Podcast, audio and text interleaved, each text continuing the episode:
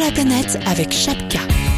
Et c'est reparti, allons-y. On traîne pas parce qu'on a du monde. J'espère qu'on va pouvoir rejoindre tout le monde, justement. Alexandre. Ah, mais Alexandre, on l'a eu l'autre jour, il y avait un son parfait, on était tout contents. Et puis au bout de deux minutes, pouf, coupure. bah non, pour une fois que c'est. Et là, il m'a renvoyé un message, là, il y a pas longtemps. Il m'a dit, c'est bon, euh, ça remarche. Imagine le gars, ça fait 15 jours. bon bref, il est, je crois, toujours au Cambodge. Il sera avec nous. Léo en Australie. Mais alors lui, il est en Australie depuis longtemps. Il est arrivé avant tout le monde. Il en a même fait un business des Français qui arrivent là-bas. Vous verrez tout à l'heure. Bah oui, c'est le malin. Le gars, il arrive quelque part. Il voit arriver plein de Français. Il se dit, tiens, si je les aidais à arriver, moi. Et Léo, on arrive, bouge pas. Et puis alors Laurent, mais mon Laurent, qu'est-ce que tu fais? Allô la planète avec Eric Lange. Laurent, bonjour. Salut Eric. La star de l'émission, Laurent, à chaque fois il arrive de coins improbables. La dernière fois c'était, je sais plus, en Éthiopie je crois. C'était du Soudan. Du Soudan, voilà, les trucs où personne ne va jamais. Euh, et alors là, Laurent, il se réveille un matin et il se dit tiens, je vais apprendre l'arabe et, et, et tu pars chez les Arabes. Voilà, tout à fait. Mais Bah, L'idée m'était venue justement quand je suis, euh, parce que quand je suis allé au Soudan, j'étais passé par l'Égypte. Euh, j'étais déjà allé avant en Égypte, mais mes quelques jours passés au Caire m'ont un peu frustré.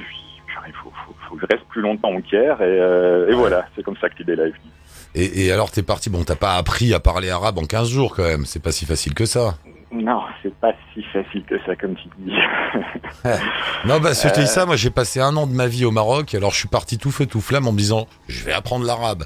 Et puis euh, le problème c'est qu'au Maroc tout le monde parle français donc tu fous rien. oui, en plus. Et voilà, donc j'ai rien appris, mais j'ai j'ai juste assez vu pour me dire que c'était pas si simple que ça quand même. Non, non. Euh, alors après, euh, chacun est plus ou moins doué pour apprendre une nouvelle langue. Je suis pas vraiment un génie en la matière, mais effectivement, tu te rends compte qu'en apprenant l'arabe, enfin, tu réalises en apprenant l'arabe que quand tu as appris l'anglais, en fait, il y a une tonne de mots en anglais qui sont les mêmes qu'en français. Ouais. Euh, En arabe, c'est pas vraiment le cas. À part, ah oui, c'est- bon, il y en a quelques-uns, mais ouais. Il y a, il y a quelques, ils, ils ont quelques mots de français. Euh, alors, ça dépend où. Au Maroc, peut-être plus qu'en Égypte. Et nous, on a quelques mots d'arabe euh, en français, mais bon, enfin voilà, tu, tu, tu, tu vas pas.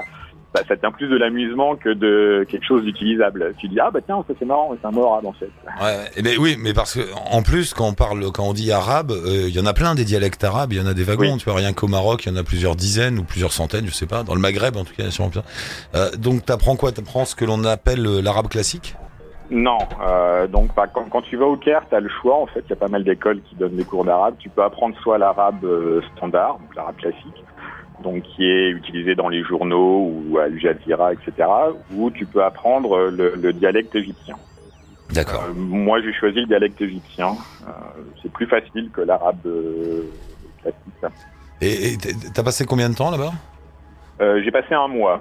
Donc, et, et au bout d'un 60 mois, de- au bout d'un mois, t'as l'impression de pouvoir, euh, je sais pas, exprimer quelques idées. Euh, au bout d'un mois, donc 60 heures de cours, je, suis- je suis capable de faire des petites phrases euh, au passé, au présent, au futur. Donc demander des trucs, aller dans une boutique, demander quelque chose. S'il y a un mot que je trouve pas, bon ben avec un petit dictionnaire, tu trouves le mot là, tu complètes ta phrase.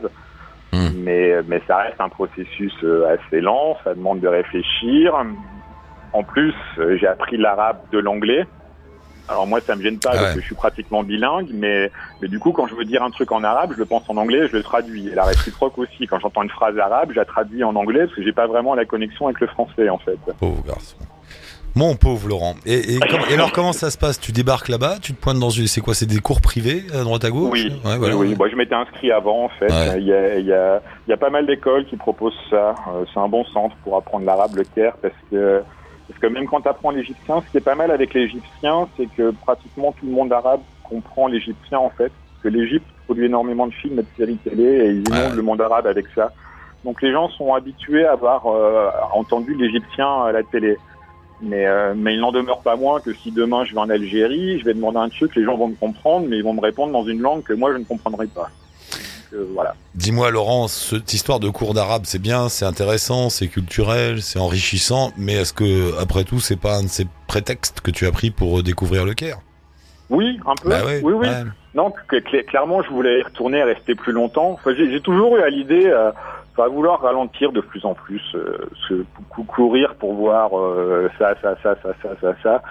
Euh, avec le temps, on s'en lasse un peu. Et je me suis dit, ouais, c'est chouette de rester au Caire euh, pas mal de temps. Et c'est là que je me suis dit, mais on doit pouvoir apprendre l'arabe au Caire. Donc, comme tu dis, c'était une excuse. C'est joindre l'utile à l'agréable, quoi. Voilà. Et, et, alors, le Caire, euh, en ce moment, c'est c'est calme, c'est ça. Enfin, non, calme, c'est pas possible. C'est pas une ville calme, le Caire. Oui, non, enfin, ça, ça dépend euh, ce que tu entends par calme. si c'est d'un point de vue euh, sécurité, comme on peut l'entendre, de mon point de vue, oui, ça va. Ouais. Euh, après, effectivement, non, c'est pas calme, mais c'est pour ça que j'avais envie d'y retourner. c'est un bordel incroyable cette ville. Hein. Oui, ouais. Je crois que c'est la plus grande ville d'Afrique. Je crois. C'est probable, oui. Euh, moi, j'ai un souvenir d'une ville agitée, poussiéreuse, fatigante, polluée, extraordinaire. Ouais, poussiéreuse, oui, il y a une quantité de poussière. Il y a, enfin, quand tu vois des immeubles autour de toi, dès que tu as un point un peu plus élevé, que tu vois les immeubles, il n'y a pas de couleur, tout est marron en fait. Ouais. Et tu vois, tu vois pas les pyramides d'ailleurs, tellement il y a de poussière parfois. Non, bah ça dépend. Je suis allé une journée à la tour du Caire, qui fait quand même pratiquement 200 mètres. Ouais. J'attendrais à voir les pyramides. Bon, le soleil est un peu dans mon nez, mais effectivement, les pyramides sont à quoi 10-15 km depuis là, tu les vois pas. Ouais. Et tu t'es pas senti, enfin, t'as vu d'autres touristes ou pas? Oui, ouais, quand même. Bah, par rapport, euh, tu as fait les quartiers de la vieille ville de, de islamique où il y a toutes les mosquées, tout ça que les touristes vont visiter. Par rapport au mois de novembre où j'étais passé, là, il y avait beaucoup plus de touristes occidentaux. Les touristes reviennent. Ah, ils reviennent, ouais. Oui. Ouais. Parce que c'est un drame, ça, pour l'Égypte, hein, le, la fin ah du. bah oui, ouais, oui c'est un drame. Oui, je sais plus combien de pourcentage du PIB euh, égyptien dépend du tourisme, mais c'est très important. C'est. Oui, bah, c'était beaucoup d'argent et euh, alors même en dehors du tourisme, l'économie va très Ouais. mal, euh, bien plus mal qu'avant et le fait qu'il n'y ait plus de touristes, euh, oui, par endroits, bah, j'ai souvenir en novembre dernier quand j'étais passé à Assouan, c'est triste, hein, tu vois les tous les gros bateaux qui faisaient l'aller-retour à Assouan, Luxor avec les touristes, ils sont à quai et ils rouillent.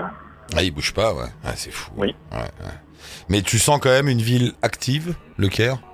Ah oui, oui, Ouais, oui, ça, ça, ça- Bon, il y a juste, il y a, il y a- la chose surprenante, c'est le, le, le vendredi matin, tu sors dans la rue, enfin, je logeais en plein centre-ville, tu sors dans la rue à 9h du matin et il y, a- personne, c'est vide.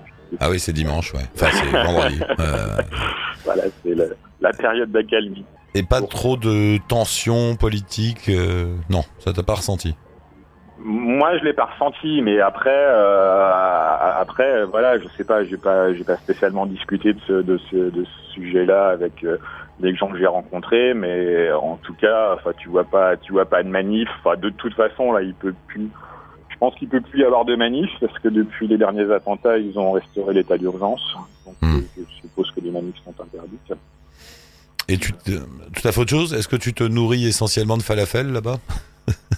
Euh, j'en ai pas mangé tant que ça. Un Non petit peu de Ah, falafel, euh, bon, beaucoup de beaucoup de qui est le plat euh, pas cher national, un mélange de pâtes, de lentilles, d'oignons frits. Je me souviens des falafels. là. Les vendeurs, les gars dans des, dans des journaux qui vendent des falafels. Là, dans des- Ouais, ouais, ouais, Qu'est-ce que c'est bon. J'adorais ça. Bon, mais bon, cher Laurent, si vous voulez voir le, je vais mettre un lien avec. Euh, je mets quoi? Bah, je vais tout mettre. Ta page Facebook, ton Instagram, tout ça. Et euh, allez voir sur son Facebook, il a mis une belle photo de son diplôme parce qu'au bout d'un mois, tu as un diplôme. Ouais, et puis je viens de sortir juste un, un petit article qui parle un peu plus en détail de cette Qui expérience d'apprendre l'arabe. qui raconte tout ça. Merci beaucoup Laurent, à la prochaine. N'hésite pas, tiens-nous au courant. Salut, ça Ciao. fait toujours plaisir. Bye. Après l'Égypte, l'Australie. Bonjour Léo, bienvenue. Tôt le matin, j'imagine. Léo Oui, tu m'entends, Eric? Oui, je t'entends bien Léo par Skype. Il faut bien parler l'un après l'autre parce que sinon ça fait des bruits d'eau. Skype, je sais pas pourquoi, c'est toujours été une blague. Euh, T'es où en Australie Léo? Je suis à Sydney, à côté de la plage de Bondi Beach. Ah parce que t'habites à côté de la plage? J'habite à côté de la plage ouais, de Tamarama, pour être exact, mais c'est à un kilomètre et demi à vol d'oiseau de, de la plage mythique d'Australie, Bondi Beach. C'est donc pas une légende en Australie, quand on sort du boulot, on va faire du surf. Euh, alors, généralement, on y va même avant le boulot. Euh, ou alors, on sort très tôt du boulot euh, à l'australienne, effectivement, pour aller, pour aller surfer. Mais je vais pas me, me vanter d'être surfeur. Je suis plus un, un coureur, footballeur dans la, dans la tradition française plus. Ça fait combien de temps que t'es en Australie Léo? Eh ben, je vais fêter, fêter mes, mes 10 ans le 6 juin de cette année. Euh, donc voilà, dix, belles années en Australie. Et, alors maintenant, administrativement, tu es quoi? Tu es australien? Je suis australien, ouais, depuis trois ans maintenant. Je suis franco-australien.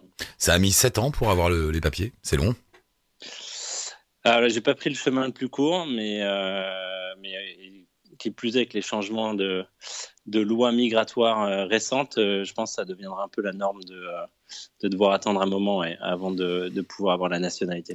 Qu'est-ce qu'ils veulent? Ils veulent attendre, bah, comme partout, tu me diras, suffisamment de temps pour être sûr que tu es installé, que tu gagnes ta vie, que tu, tout va bien, tu es intégré? Exactement.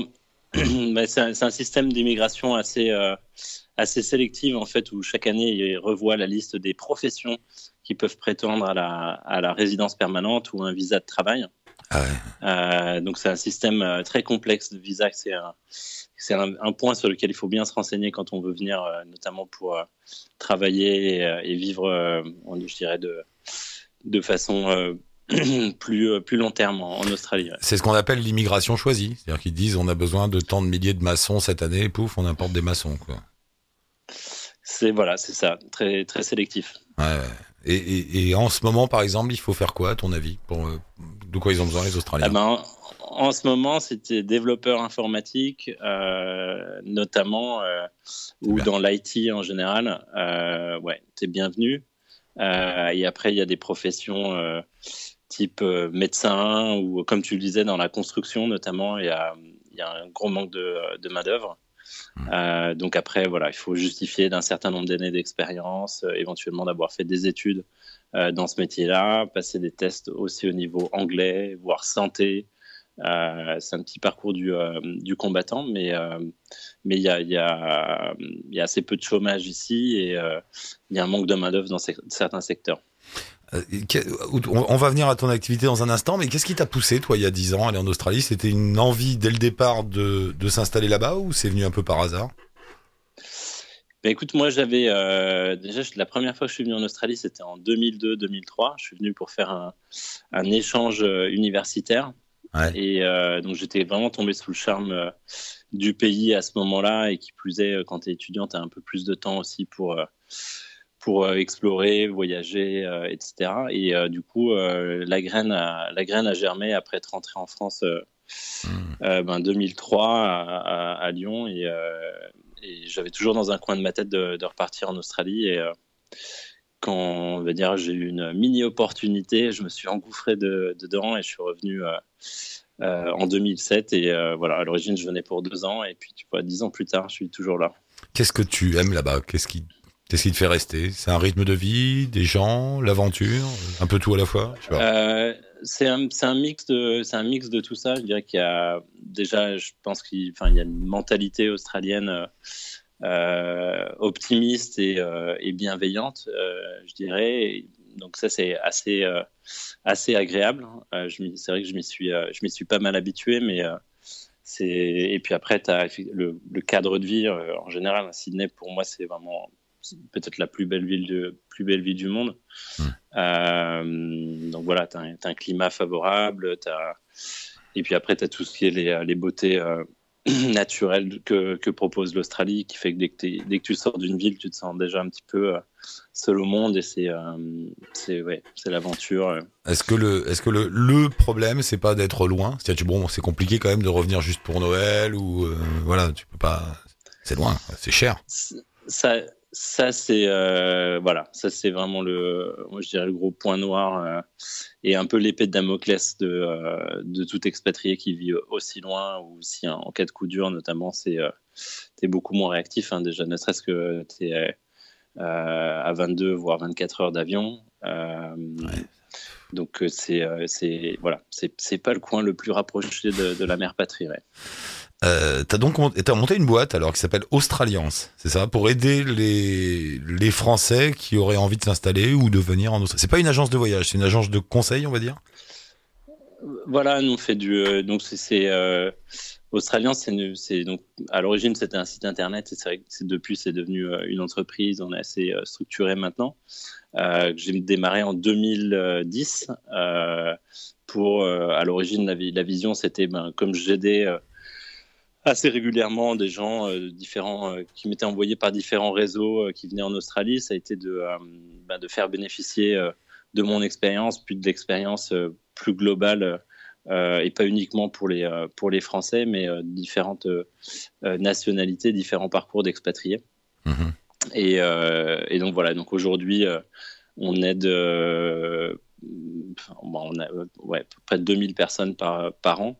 Ah euh, on aide aussi des, euh, des entreprises à s'installer ici.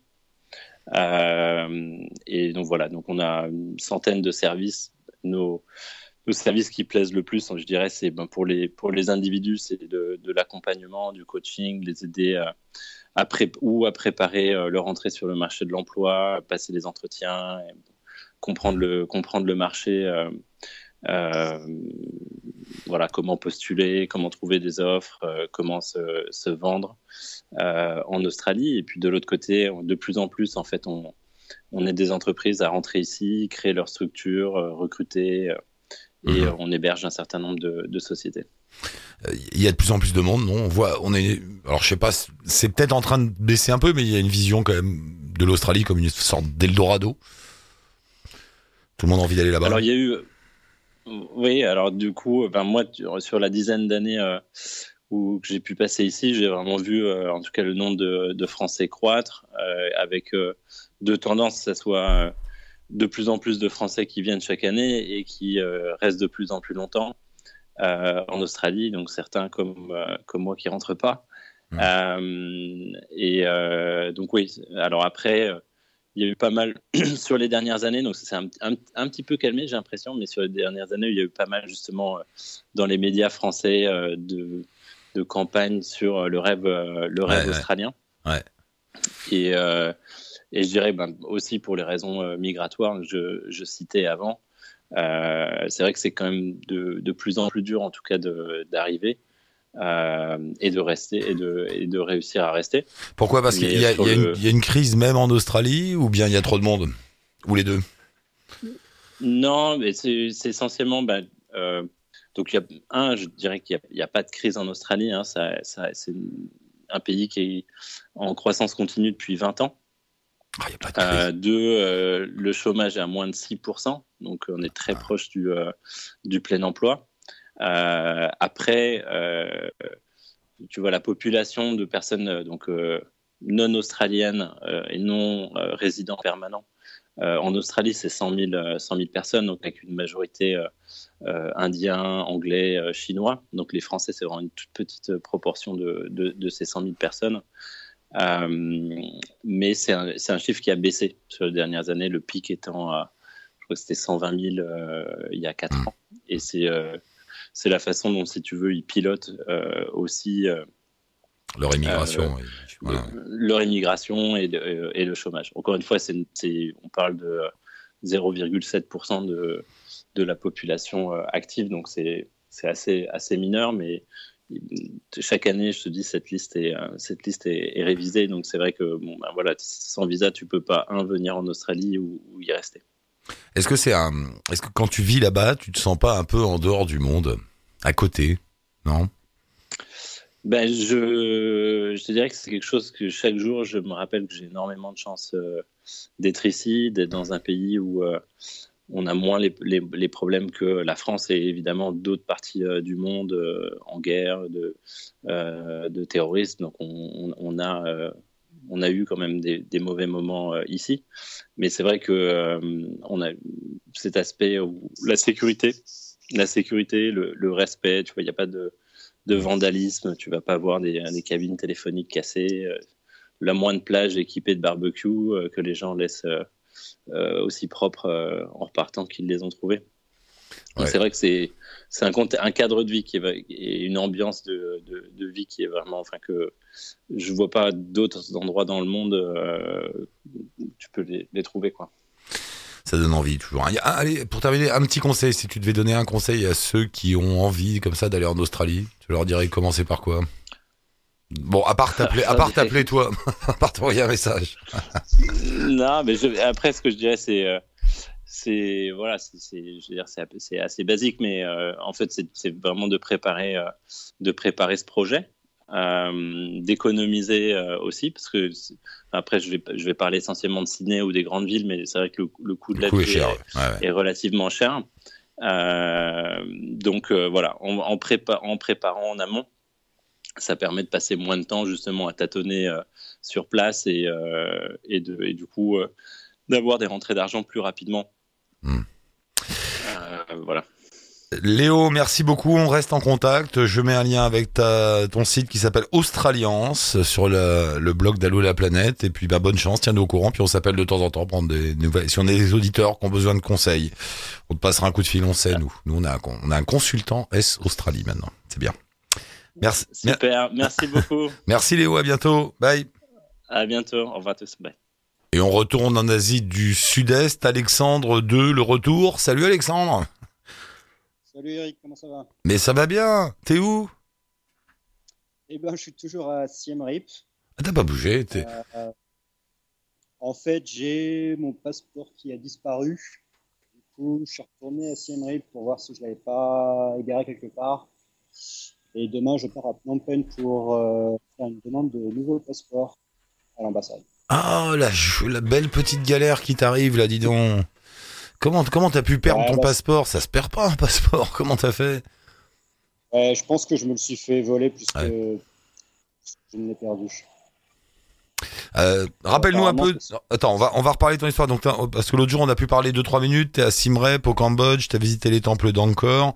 Euh, ton histoire, c'est que tu étais avant en Australie et en Nouvelle-Zélande, c'est ça? Exactement, ouais. Euh, T'es resté longtemps là-bas? Alors, en fait, je suis parti en février 2014 pour l'Australie. Je suis resté un an là-bas en Working Holiday. Euh, ensuite, j'ai fait un an en Nouvelle-Zélande, euh, en Working Holiday toujours. Et après, c'était le moment de rentrer en France. Et au lieu de prendre l'avion, j'ai décidé de rentrer en vélo et en bateau. Essaye de me décrire là où t'es, parce qu'il y a des bruits bizarres. Je sais pas si c'est euh, euh, Skype qui, qui, qui Ouais. fait, ou, ou si c'est chez toi naturellement. T'es où là? Alors là, je suis sur une terrasse d'un café euh, coworking place. Euh, du coup, c'est peut-être pour ça qu'il y a un peu de bruit. Je vais essayer de mettre le micro Non, non, non, non, plus près non. de ma bouche. Non, non, non, bouge pas, parce qu'en fait c'est chouette comme bruit. On dirait que t'es, je sais pas, on dirait qu'il y a des oiseaux ou des. Enfin, c'est assez Ah, joli. Ok, bon, bah parfait. Mais c'est comment Ça ressemble à Ouais. quoi? Décris-nous à quoi, à quoi ça ressemble autour de toi. Alors là, c'est euh, donc en fait, il y a une salle climatisée complètement insonorisée où les gens travaillent sur leurs ordinateurs. Et là, je suis du coup dehors, donc c'est une salle à moitié insonorisée. Euh, Il y a des plantes au mur. Et du coup, c'est, bah, on entend les bruits de la rue. Il y a une petite musique de fond. Ah, j'aime bien, j'aime bien. Euh, Très sympa. euh, c'est marrant. Alors c'est un, une working place, c'est-à-dire c'est un endroit où tu croises d'autres euh, occidentaux qui ont besoin de travailler, qui ont besoin d'avoir un accès à Internet? Oui, exactement. Alors, occidentaux et euh, enfin tout type de personnes, pas que les occidentaux. Et des gens qui bossent alors? Ouais. C'est dingue ça. C'est les fameux digital nomades, ça. Ceux qui, qui tra- travaillent sur la route? Exactement. Ils sont là. On les a retrouvés. Ils sont à Siem Reap, les gars. Ils sont là-bas. Voilà. Euh, donc, tu as décidé de rentrer en Australie ou Nouvelle-Zélande euh, euh, à vélo. Ouais, voilà. Bah, ça va être long, hein, tu sais ça. Bah, c'est déjà, ça a déjà pris un an. Euh, j'ai commencé le 11 mars 2016. Et du coup, bah, là, j'ai fait donc, euh, Nouvelle-Zélande. J'ai pris pas mal de temps trouver un bateau pour euh, relier la Nouvelle-Zélande à l'Australie. J'ai pris un bateau qui est parti en Nouvelle-Calédonie. On a eu 11 jours de tempête. Du coup, on arrive en Nouvelle-Calédonie, on a dû euh, réparer le bateau. Et euh, ça prenait pas mal de temps. Du coup, j'ai trouvé un autre bateau qui partait en Australie. Euh, je suis arrivé à Brisbane. J'ai traversé de Brisbane jusqu'à Alice Spring. Alice Spring jusqu'à Darwin. Donc à peu près 5500 km en, en, en Australie et un désert à traverser. Attends, attends, attends, je t'arrête. T'as traversé le Red Heart à vélo? Ouais, Waouh. mais euh, pas du sud au nord en fait, de l'est à l'ouest, ce qui est beaucoup moins commun. Oui, et puis- mais non, mais ça reste, c'est quand même un des endroits, un des déserts les plus déserts du monde, si je puis dire. C'est un truc de fou, cet endroit. À vélo? Ouais. C'était dur. Ah ouais, ouais, je veux bien le croire. Euh, Moi, j'ai traversé ça avec une toute petite voiture. euh, Déjà, c'était pénible parce que j'ai pas de budget. Alors, j'avais joué, Ouais. tu sais, tu sais, j'avais loué les petites bagnoles, genre, euh, bon, il y avait pas de smart à l'époque, mais genre smart, tu vois, les petits machins comme ça. Et me la partie euh, pour aller de. Bah, j'ai tout traversé en partant de Darwin euh, nord-sud. Mais j'en pouvais plus, quoi. Et le- la bagnole, elle devenait, elle chauffait, elle fumait. Enfin, c'était un truc de fou. Euh, il faut imaginer un, un désert rouge, plat, immense, avec rien ni personne, euh, un ciel bleu pétrole, un soleil qui en peut. Et t'étais à vélo là-dessus? Ouais, j'étais à vélo là-dessus. ouais. D'accord. Et c'était c'était même pas une route bitumée, c'était juste euh, genre piste. de track. Piste pour les 4x4. euh, ouais, c'est à l'entrée ils disent qu'il faut un 4x4 euh, surélevé, enfin la totale. Ah bah, donc, bon, bref, après t'as retrouvé un autre bateau alors? Alors après, voilà, j'ai retrouvé un autre bateau une fois à Darwin. Et je suis parti en Indonésie. Et puis, du coup, depuis Flores, j'ai commencé à faire du vélo jusqu'à Jakarta. Incroyable. Et, et- et- Et je suis arrivé à Singapour.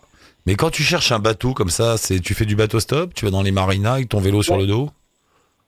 Ouais, exactement. En fait, je vais dans les marinas ou boatyards. C'est là où ils réparent les bateaux en dehors de l'eau, en fait, euh, avant de partir. Donc, à la limite, c'est peut-être le meilleur endroit pour trouver un bateau parce que s'il est dans le boatyard, ça veut dire qu'ils sont en train de faire des réparations et qu'une fois les réparations terminées, ils vont partir. euh, Ah ouais. Donc, du coup, Et- je vais là-bas, je discute avec les gens. Et... Et ils te font payer dans ces cas-là ou c'est gratos? Alors, le premier bateau, j'ai bossé cinq semaines dessus avant qu'on parte. Du coup, ils m'ont, m'ont- ils m'ont dit, euh, t'as pas besoin de payer. Ils m'ont même offert la bouffe et tout. Donc, C'était plutôt sympa. Euh, deuxième, croisière.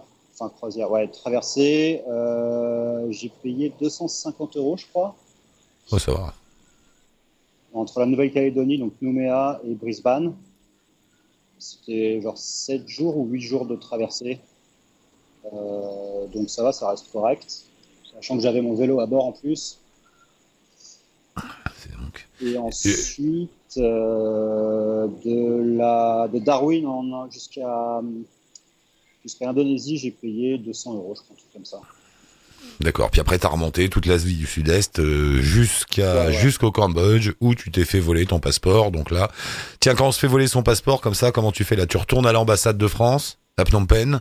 Voilà, alors, ouais, en gros, j'étais à Siem Reap, je suis parti à Phnom Penh il y a trois jours pour euh, récupérer un colis, Ouais. un sponsor, et en fait, je me suis rendu compte là-bas que j'avais bah, que j'avais plus mon passeport, du coup, j'ai j'ai pensé que je l'avais laissé dans un des sacs avec le vélo à Siem Reap.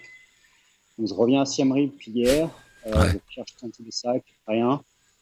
Du coup, je vais faire une déclaration au poste de police. Et demain, je repars à Phnom Penh et j'ai rendez-vous à l'ambassade jeudi matin pour un nouveau passeport. Mais c'est assez facile finalement, non?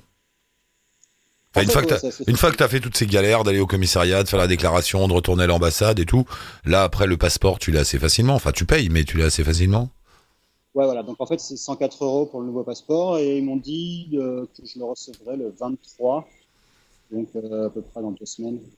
Ouais donc ça va, c'est pas c'est paniquant au début, j'imagine. Ça doit être la panique, tu dis mince j'ai plus pas j'ai plus de passeport quand on est sur la route, la route ne plus avoir de passeport c'est ne plus avoir de vie. Ouais. Mais en vrai bon c'est pas c'est pas si grave quoi. Ouais, non, c'est pas si grave. En fait, je me suis dit, bon, bah, c'est une bonne occasion de faire une petite pause et de me reposer euh, du vélo parce qu'il fait chaud. Et puis, euh, donc, ouais, non, c'est un mal pour un bien, on va dire. Et je rappelle que ce garçon, dans son message qu'il m'a envoyé par mail, il me dit la chose suivante j'ai décidé de rentrer en France à vélo parce que l'avion c'est long. T'as mis ça, hein, je te rappelle. ça. Parce que Ouais, l'avion. ouais. Ah oui, effectivement, c'est bon. Bon, bah nous on va y aller aussi. Bonne chance. Après, tu vas vers où? Le Laos, la Chine, et puis après, euh, Voilà, d'ici, on ne sait pas quand, les pays en ce temps, et puis encore plus tard, euh, l'Europe. Et puis on verra. Exactement. T'as le temps devant toi, quoi. T'as pas, t'es pas limité. Euh, non, j'ai pas trop de limites. Bon, après, euh, j'ai peut-être l'hiver qui va me bloquer euh, si je tarde trop dans cette zone euh, actuellement. Il va me bloquer une fois que je serai sur le plateau tibétain. Ouais, mais trouve un endroit où il fait chaud avant, et puis arrête-toi. Voilà. Ouais. On va faire ça. bon, ça marche, Alexandre. Merci beaucoup. Je t'embrasse. À la prochaine fois. Je mets un lien avec ton blog qui s'appelle bah, je les PixSpike. liens à mettre en ligne. Ça marche. Merci beaucoup. Bonne route. À bientôt. Tiens-nous au courant. Salut, Ciao. salut, merci. Ciao. Bon, la leçon du jour, c'est que si vous perdez votre passeport, c'est pas grave. Enfin, si vous avez 104 euros dans la poche. Sinon, tant pis. Pas de bras, pas de chocolat. Eh. Allô la planète, c'est fini pour aujourd'hui. Laissez-moi un message sur la page Facebook de l'émission ou sur le blog si vous voulez participer. Un petit lien, une photo, un numéro de téléphone, n'importe quoi. Je vous recontacte et vous arrivez avec nous dans cette grande discussion mondiale planétaire qui va faire en sorte quand même au bout d'un moment que le monde ira mieux parce qu'on a une mission. Et Fred, tu fais partie de cette mission. Tu sais que le monde s'améliore un peu plus chaque jour grâce à toi. Bah non, tu sais pas, tu te rends même pas compte, t'es là. oh, oh, oh. Eh vas-y. On bosse nous. Merci tout le monde, ciao touti, bonne route.